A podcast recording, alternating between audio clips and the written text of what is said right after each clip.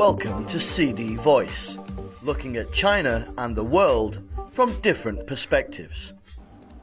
China, Shenzhou 16 crew completes first spacewalk. The Shenzhou 16 crew members completed their first spacewalk on Thursday, installing and adjusting camera devices outside the Tiangong space station, according to the China Manned Space Agency.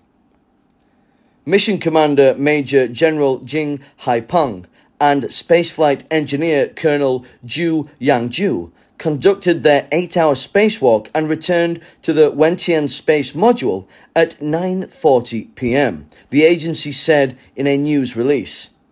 This was the 13th spacewalk carried out by Chinese astronauts. Professor Gui Haichao, the third member of the crew and the mission's science payload specialist, stayed inside the space station to provide support, the news release said.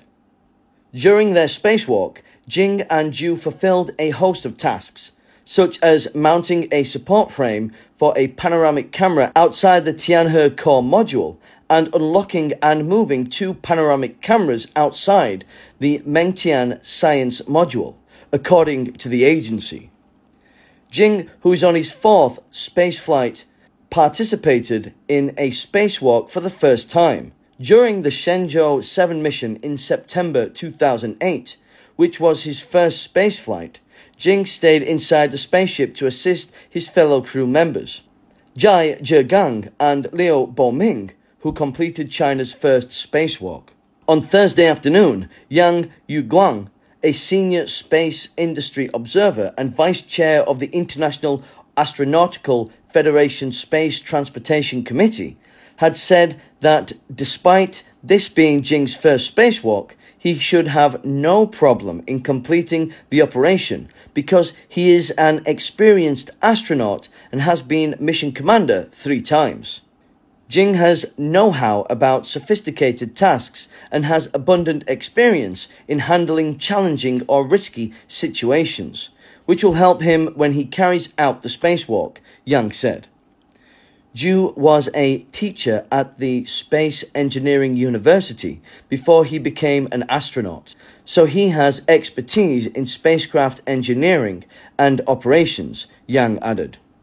The Shenzhou 16 crew arrived at the Tiangong space station on May 30th to take over the massive orbital outpost from the Shenzhou 15 peers, who had stayed there for six months.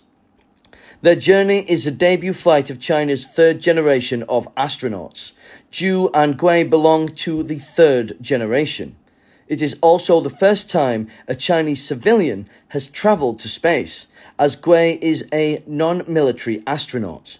As of Thursday, Jing and his team have worked for 52 days and are in good condition.